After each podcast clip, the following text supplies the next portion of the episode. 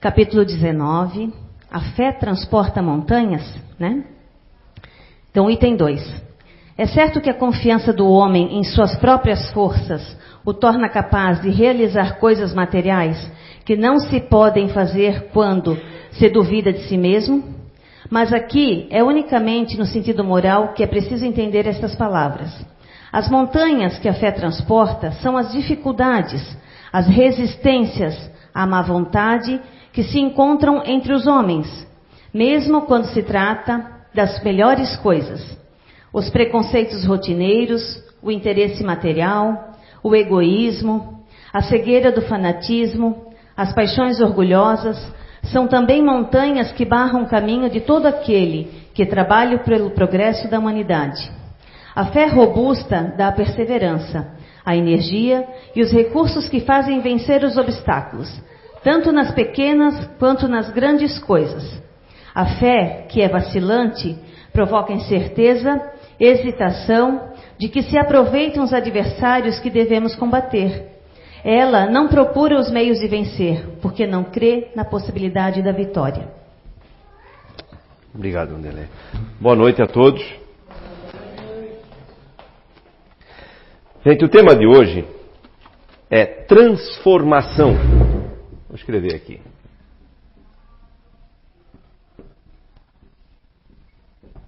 Esse tema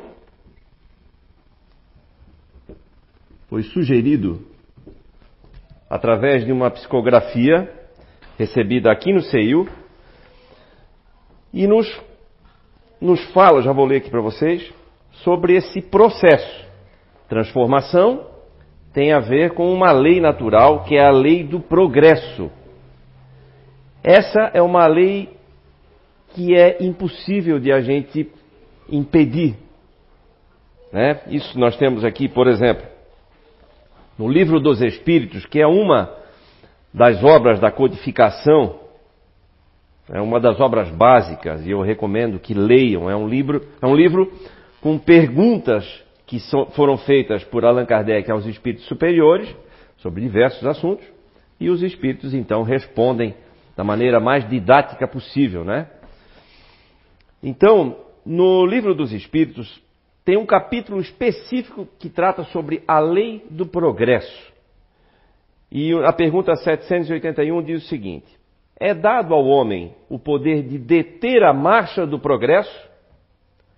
Resposta: O progresso, parte da resposta, tá, gente? O progresso, sendo uma condição da natureza humana, não está ao alcance de ninguém a ele se opor. É uma força viva. Certo? Ou seja, queiram ou não, gostemos ou não, nós vamos progredir. Sempre. A diferença? Uns mais velozmente e outros mais lentamente mas vamos progredir. Isso é uma lei natural. E essa psicografia de que eu falei, que foi o motivo dessa, foi a sugestão de tema dessa palestra, diz o seguinte: transformação. A natureza tem um exemplo muito útil quando falamos em transformação. Citamos aqui uma lagarta que nasce desprovida dos efeitos estéticos que chamamos de beleza, e no decorrer de sua existência, vive as agruras e dificuldades de viver num pequeno corpo em constante mutação. Um certo tempo depois, essa mesma lagarta passa pelo processo evolutivo a que está sujeita, onde no final se forma uma bela borboleta. Na acepção da palavra beleza, usamos essa alegoria para ilustrar os tantos momentos da vida que somos vistos como uma lagarta, onde sentimos os olhares e julgamentos dos outros, e que, dependendo do momento em que estamos, impedem aquele olhar íntimo e a percepção de nós mesmos. No horizonte da evolução, ficamos presos a essa ima essas imagens que fazem de nós e nos isolamos intimamente, onde olhar para dentro começa a movimentar a energia que será necessária para a devida transformação íntima. Lá na frente, uma bela borboleta será solta do casulo, quebrando as cascas do tempo, as cascas da dor íntima, as cascas da imagem que pensamos ser. Existem pessoas, aquelas pessoas, que aumentam a lagarta que possuem com tanto afinco que esquecem que precisam deixar a borboleta se libertar. Mas lembrem-se, aqui é uma alegoria da natureza que serve para cada um. Ou, no entendimento do universo, cada pequeno passo em direção da evolução íntima é uma chance de deixar a lagarta no passado e buscar a borboleta do futuro. Transformação. Essa é a palavra que devem buscar agora. Transmutando os sentimentos, as energias, buscando a verdade em cada ato e o olhar sincero para si e para o outro com mais caridade. Transformem-se. Não é fácil, mas sem o primeiro passo, nenhuma lagarta vira borboleta. Espírito André. Essa psicografia chegou aqui no mês de julho desse ano agora. A transformação aqui ele fala não apenas do progresso natural, mas fala também da importância de nós não, não, não ficarmos presos a certos, certas imagens que sugerem de nós ou que a gente mesmo cria. Né? Quando ele fala assim, existem aquelas pessoas que aumentam a lagarta, que possuem com tanto afinco, afinco que esquecem que precisam deixar a borboleta se libertar. O que, que é isso? Tem gente, por exemplo, que precisa de um sofrimento já está quase virando borboleta, ah, mas eu sou uma lagarta. Tem pessoas que ficam presas no vitimismo. Né? Alguns ficam presos no vitimismo, se apegam a uma imagem que já nem é mais real.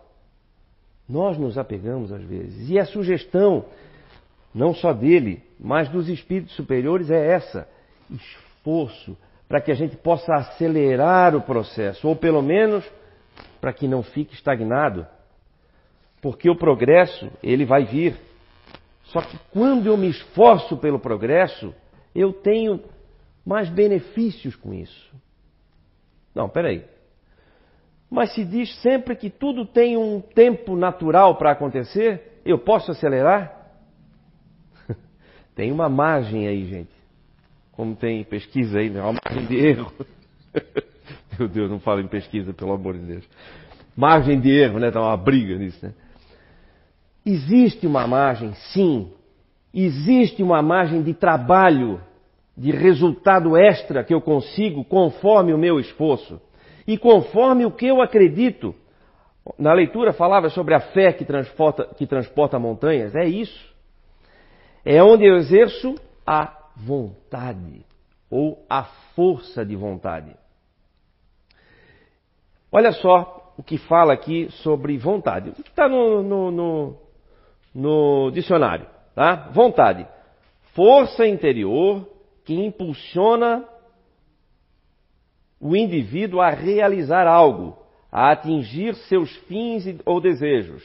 Ânimo, determinação, firmeza. Isso, vontade. Aí eu fui, força de vontade, o que que diz? Força de vontade é a capacidade de adiar a gratificação, resistindo às tentações do curto prazo, a fim de cumprir metas de longo prazo. A capacidade de anular um pensamento, um sentimento ou um impulso desejado. Ah, Júnior, é, isso aí é uma coisa que me falta, força de vontade. Será? Quer ver como todos nós temos? Por que, que a gente não sai por aí matando pessoas, por exemplo, né? Às vezes dá vontade, né? Não mata por quê? Ah, porque vai ser preso? Ou porque acredita numa justiça divina? Acredita que vai ser mais penoso para mim se eu prejudicar alguém? Nós que estamos aqui, ou quem está assistindo pela internet, por que, que a gente age de uma maneira melhor a cada dia, ou busca ser alguém melhor a cada dia? Porque a gente acredita que nós vamos ter uma vida melhor ali na frente. Certo? Ou seja, eu estou me poupando de algo, eu estou segurando algum sentimento, algum impulso indesejado, em função de algo melhor ali na frente. E isso, força de vontade. Certo? Eu estou. Outra coisa, quer ver? Por que, que é mais fácil a gente adquirir, é, é mais difícil adquirir bons hábitos? Porque os bons hábitos, eles nos dão a recompensa lá na frente. Né? O mau hábito, a recompensa é imediata. Né? O preço cobra depois. O bom hábito é o contrário. Eu pago o preço agora, mas eu tenho a recompensa depois. Né? Então isso é a força de vontade.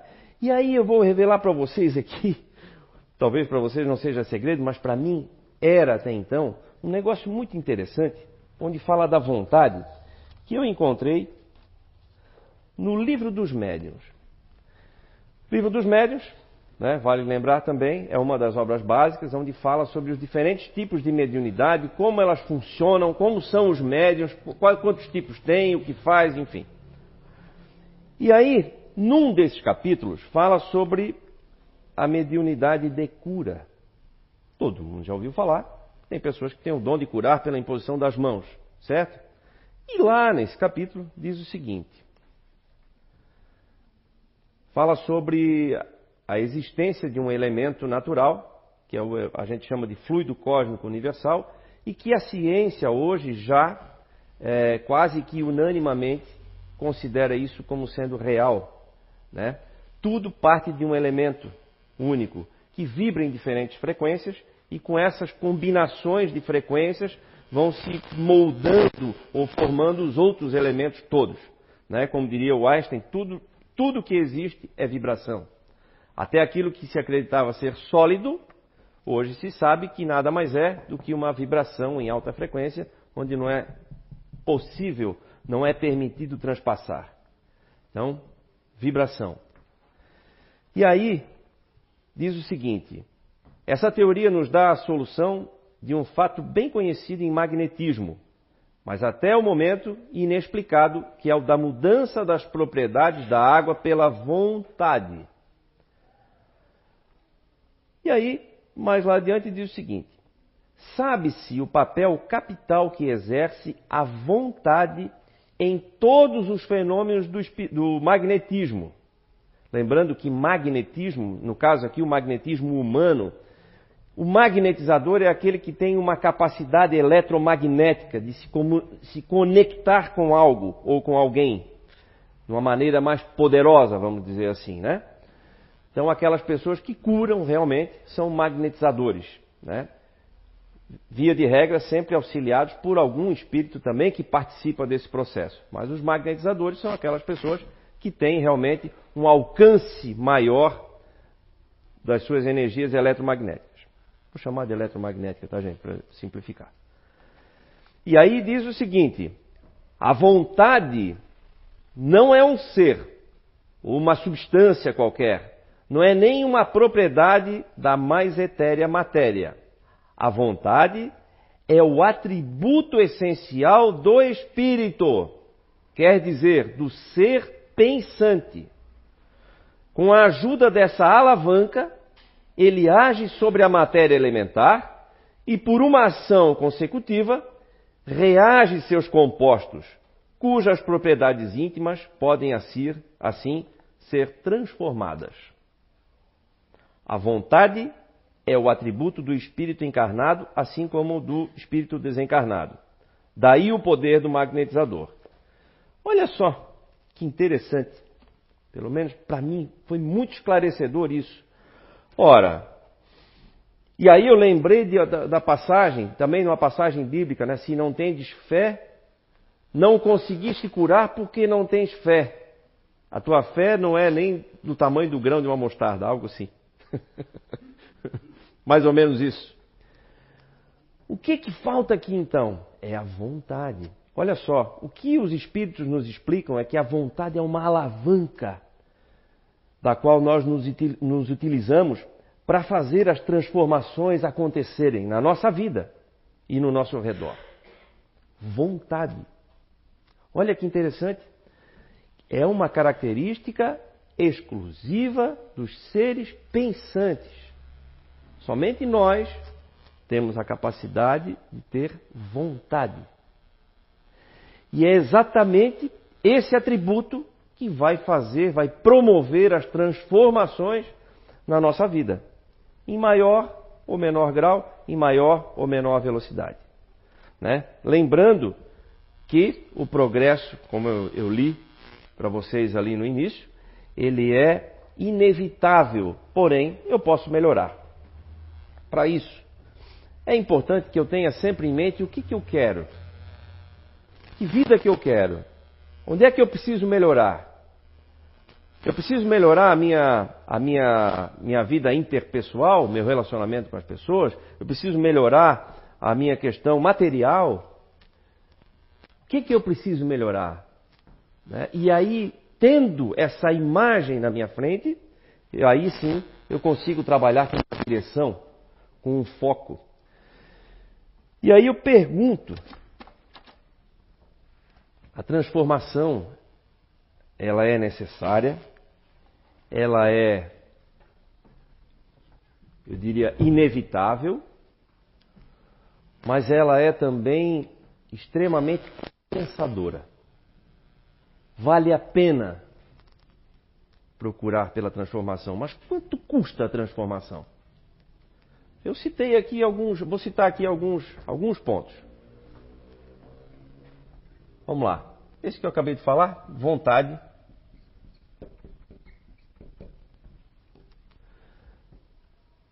determinação. Aí entra essa questão do alvo que eu falei. Com um alvo bem claro na nossa frente, é mais fácil ter determinação, é mais fácil desenvolver determinação. Humildade. Opa. Ficando apagadinha e esforço. Claro que tem uma série de outros itens aqui. Isso aqui foi o que me veio na cabeça. Eu considero mais importante. E deles todos começa pela vontade. E aí os espíritos nos dão verdadeiras joias aqui, pérolas, né? De ensinamento. Vontade. Aquilo que às vezes a gente diz assim: ah, estou sem vontade é mais grave do que se imagina. Eu preciso desenvolver cada vez mais a minha força de vontade, o pagar para ver, o fazer o que é necessário, desenvolver a determinação. Isso, para isso eu preciso de disciplina. A disciplina é algo muito mais poderoso do que motivação, por exemplo, porque a disciplina é aquilo que me faz fazer o que tem que ser feito, mesmo que eu não esteja motivado naquele dia. Porque a disciplina vai fazer com que eu crie hábitos. E aí, mesmo quando eu não estou com vontade de sair da cama, vem aquela outra vozinha aqui dentro da disciplina e diz assim: tem que fazer. Vai. Vai. Vamos. Levanta. No outro dia a gente já levanta com mais ânimo, né? Mas nem todo dia é assim. A nossa vida é assim.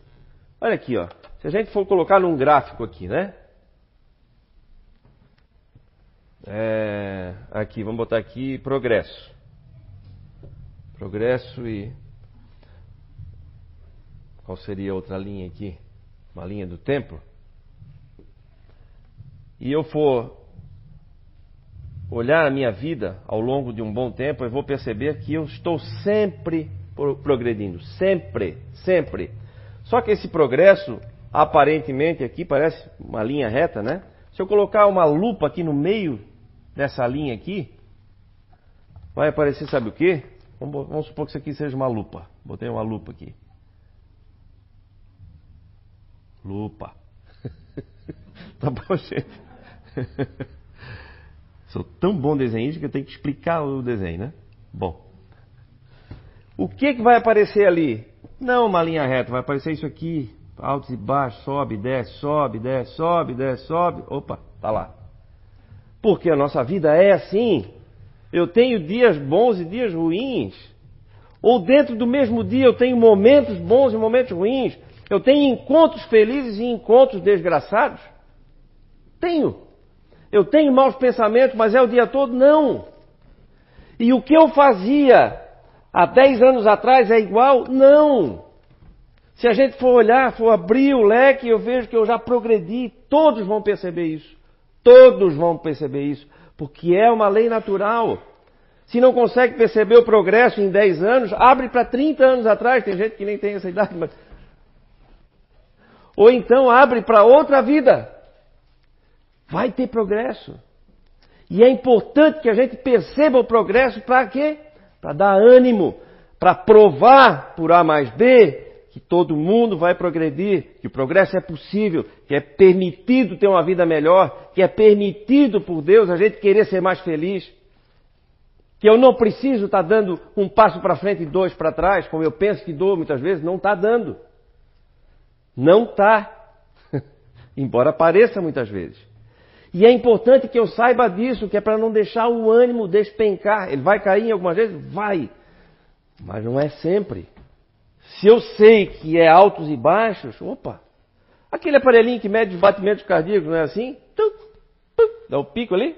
Lá quando a gente está na UTI. Alguém já teve na UTI aí? Pum, tá? O que, que é aquilo ali? Está vivo, está morto? Está vivo, está morto? Altos e baixos. Nossa vida é assim. E é assim que a gente vai se construindo. É assim que a gente vai aprendendo a lidar. Ah, prefiro lidar com um animal do que lidar com gente. Ah, beleza. Só que é com gente que a gente aprende. É no dia a dia que a gente aprende. É aqui, encarnado, que a gente aprende. Se não fosse assim, a gente não vinha para cá.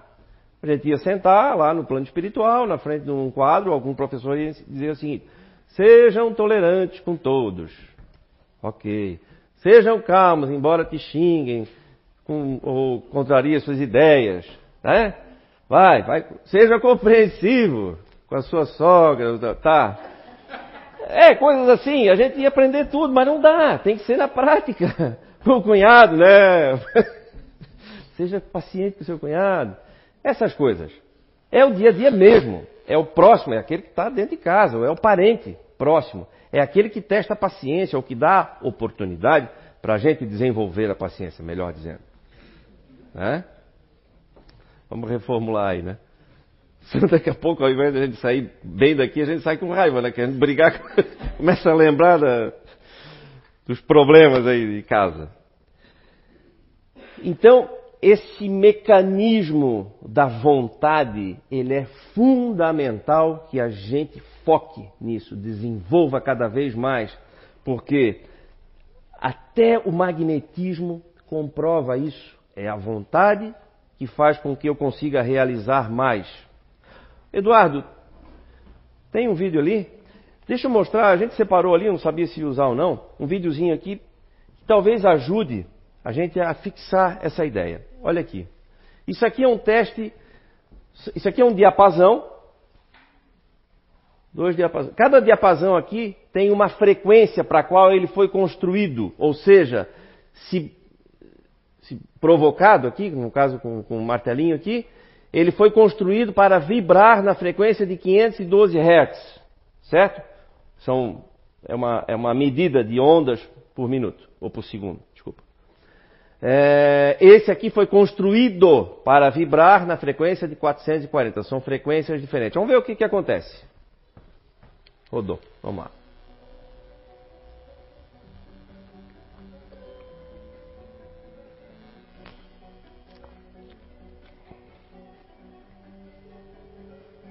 Opa.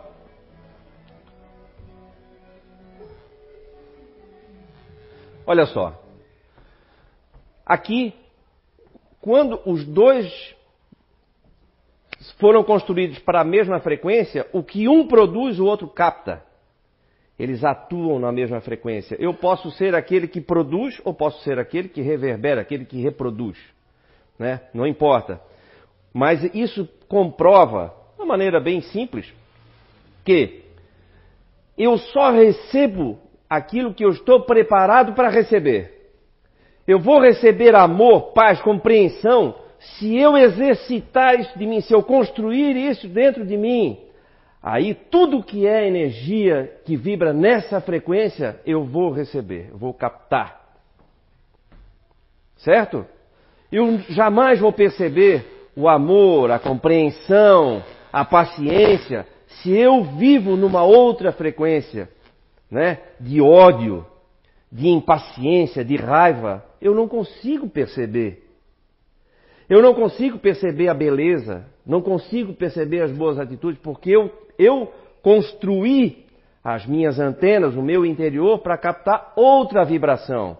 Se fala muito disso aqui, mas aqui é um exemplo prático, físico, de como acontece. E é aí também se encaixa o exemplo da vontade. Por isso que a vontade de querer melhorar se conecta com as coisas que eu quero para a minha vida. Dá para entender por que, que eu preciso ter claro o que, que eu quero da minha vida? Primeiro alvo. Ah, então tá. Eu quero chegar lá? Quero. Eu quero chegar lá? Quero. Eu quero chegar lá? Quero. É isso aí. A vontade. Preciso, sabe, estimular, exercitar essa vontade. Mas até então ninguém disse isso para mim. Eu fui ver no livro dos médios, ah, que legal. Então é por isso que tem coisas que dão certo. Né? Porque eu faço com muita vontade. Eu tenho muita vontade que aquilo aconteça. E trabalho naquela direção. Ah, entendi. Caiu a ficha, demorou. 50 anos, mas tá bom. Nem tudo está perdido.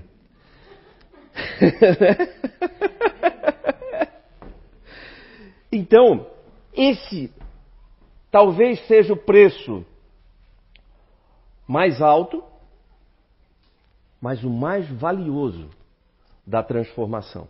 A vontade. Determinação. Aí eu lembrei do. Você já deve ter recebido, semana passada circulou aí nos grupos de WhatsApp, eu recebi em vários, a figura de um jacaré e um crocodilo. Dizia o seguinte: Qual é o jacaré?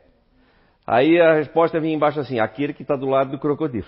Ou seja, não respondeu nada, os dois eram diferentes tal. Tá bom. Aí, aquela brincadeira, alguém recebeu aí? Essa figurinha? Recebeu? Então, tá aí, ó.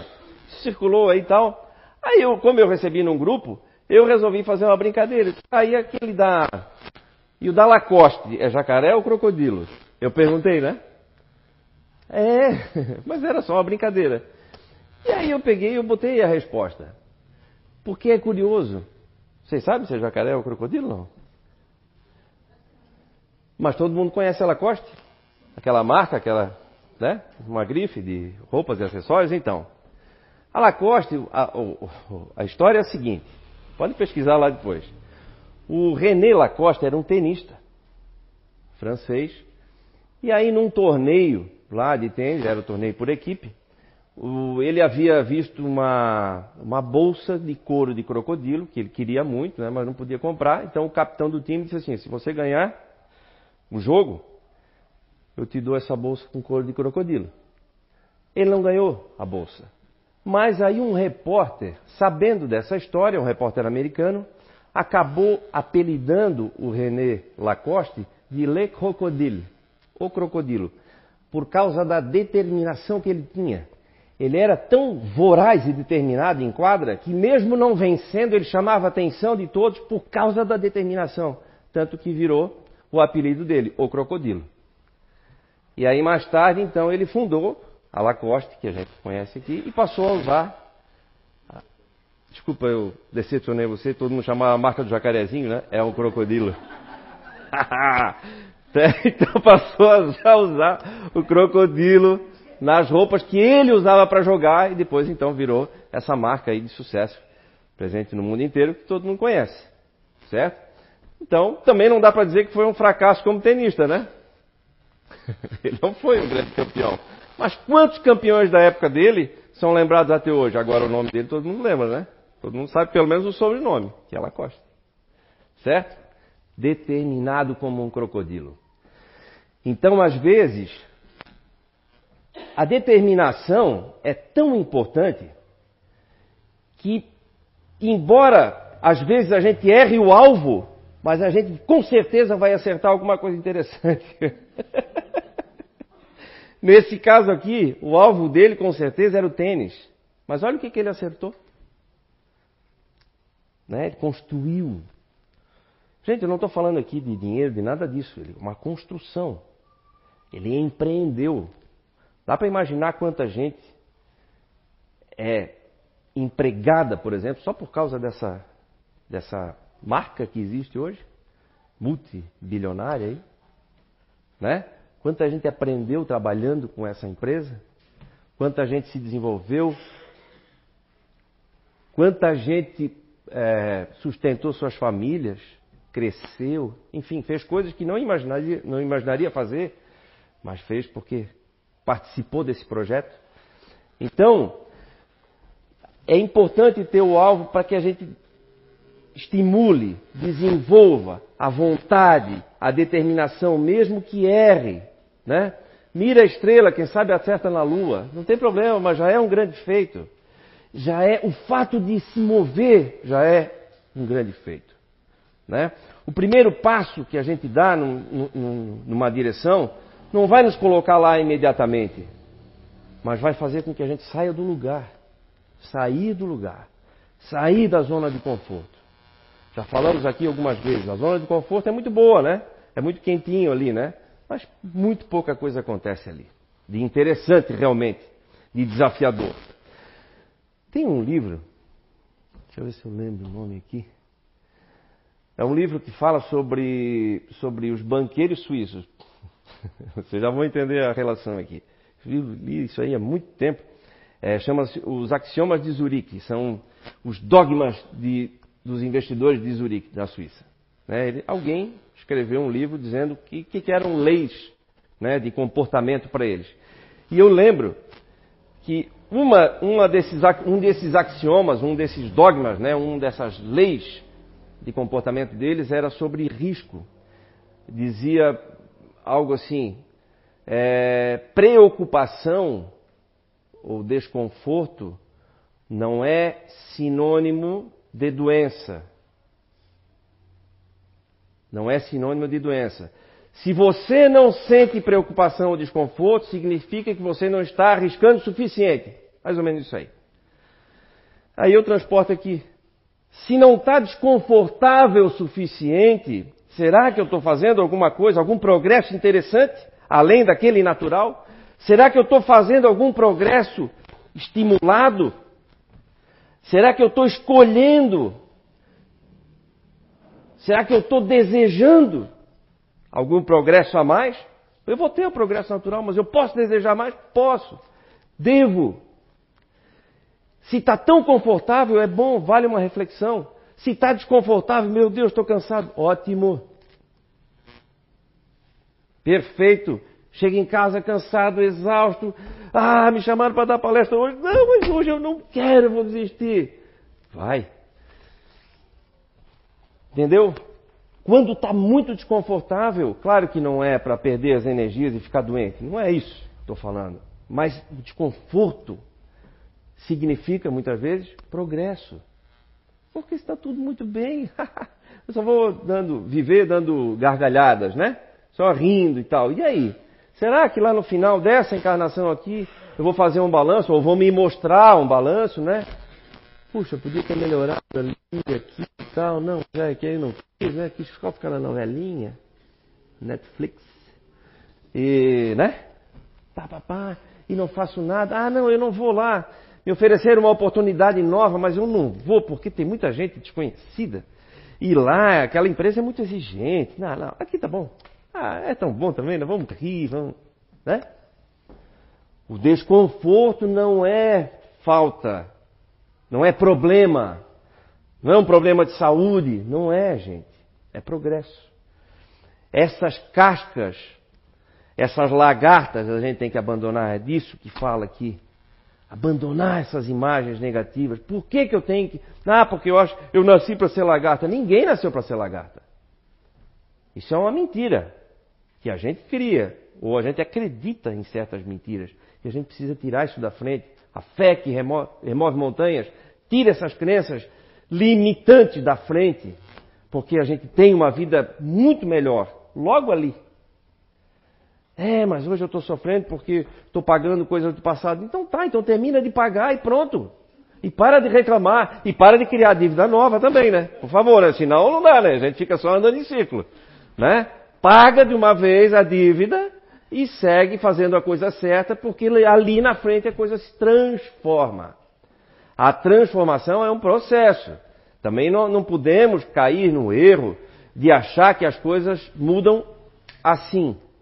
Porque quando a gente pensa, acha, acredita que as coisas mudam assim, às vezes a gente pode se frustrar, pode cair num desânimo. A gente entra num descompasso entre um tempo necessário que as coisas têm para acontecer e o tempo que eu quero que elas aconteçam. É são coisas diferentes. Eu tenho que continuar desejando. Não aconteceu, vai acontecer. O tempo nós não sabemos. O que, que cabe a nós? A determinação. Desenvolver a vontade, a determinação. Humildade. Por que humildade? Porque se eu, se eu me acho o bam, bam, bam, eu não tenho que melhorar. Certo? Por outro lado, se eu penso que não é possível, eu também não tenho que melhorar. Humildade. Fundamental. Humildade. Sempre dá para melhorar. E esforço, né, gente? Esforço eu, eu gosto de pensar assim: o esforço é a grande sintonia que a gente estabelece com os nossos protetores, com o nosso mentor espiritual, com todos os, aqueles que estão no plano espiritual que torcem por nós, é o esforço. Quando eu ligo a chavezinha do esforço, tá! Aí a ajuda vem com a força toda. Por quê? Porque eu estou me esforçando, estou fazendo por merecer. Aquela história do sujeito que vem pedir dinheiro no portão de casa. Se ele vier pedir para fazer alguma coisa e aí em troca eu der um prato de comida, se ele vier com essa atitude, eu dou prato de comida, dou roupa e ainda dou um dinheiro para ele pegar alguma condição ou fazer o que quiser. Mas por quê? Porque eu percebi esforço. A gente faz isso, não faz? Quando a gente percebe esforço da outra parte. A mesma coisa acontece com a gente. Então o esforço é a chavezinha que conecta, que sintoniza, que dá o merecimento da ajuda, que dá força nos pedidos que a gente faz. Porque é preciso a gente pedir. Ah, mas Deus sabe tudo que a gente precisa, sabe. Só que Ele está esperando pedir. Né? Ele sabe também que a gente precisa aprender a pedir. Isso é uma das coisas. E aí? Então tá, então pede, mas faz por merecer. Esse aí é uma é uma combinação imbatível, imbatível. Gente,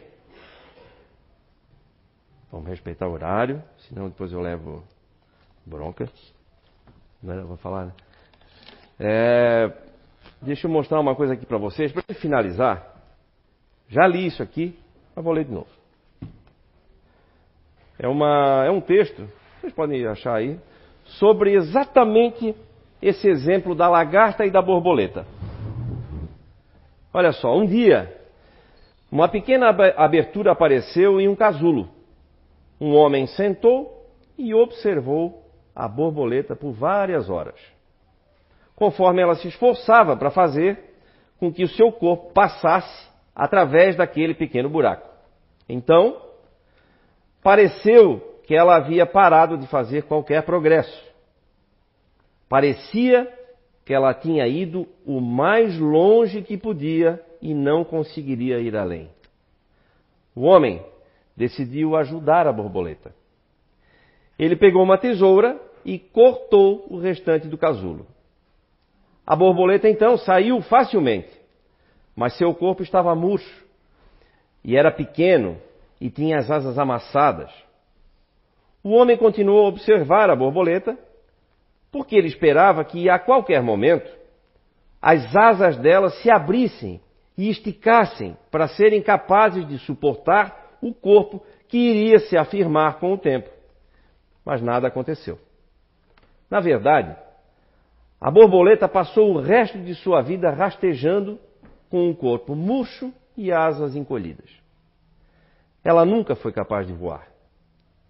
O que o homem em sua gentileza e vontade de ajudar, não compreendia era que o casulo apertado e o esforço da borboleta para passar através daquela pequena abertura eram necessários para que o fluido do corpo da borboleta fosse para as asas, de modo que ela estaria pronta para voar uma vez que ela estivesse livre do casulo. Algumas vezes, o esforço é justamente o que precisamos na nossa vida. E é aí que está, gente. O esforço é o que nos vai, é o que nos vai dar a força necessária, a energia necessária, a força de vontade, a determinação. Porque quando a gente percebe os pequenos progressos que a gente faz, a gente já pode olhar para trás e opa, eu consegui. E aí esses pequenos progressos, quando são observados por nós, é que nos dão uma dose a mais de energia para fazer um esforço um pouquinho maior e cada vez maior e mais e assim a gente vai subindo cada vez mais de nível. Ok? Então, uma excelente reflexão para todos. Vale a pena uma reflexão é, sincera, cada um consigo, para a gente se libertar de certas crenças limitantes que a gente tem. E tenham todos, então, uma excelente noite. Tá bom, gente? Muito obrigado.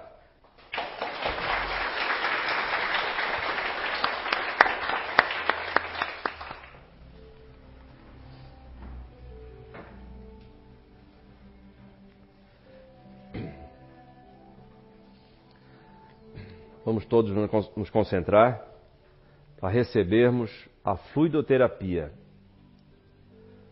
Cada um está acompanhado do seu mentor espiritual e dos espíritos amigos e trabalhadores dessa casa, a fim de receberem os fluidos necessários de cada um para essa semana, para a sua vida, e que todos possam levar para os seus lares, para perto das pessoas com quem convivem, as boas energias desse ambiente. Querido e amado Mestre Jesus, muito obrigado pela oportunidade de estarmos aqui refletindo, pensando, que possamos exercitar o nosso ânimo, a nossa vontade a cada dia e que possamos sempre lembrar de que o esforço é o que nos dá o merecimento de receber as ajudas que recebemos o tempo todo. Que Deus abençoe a todos muito obrigado. Que assim seja.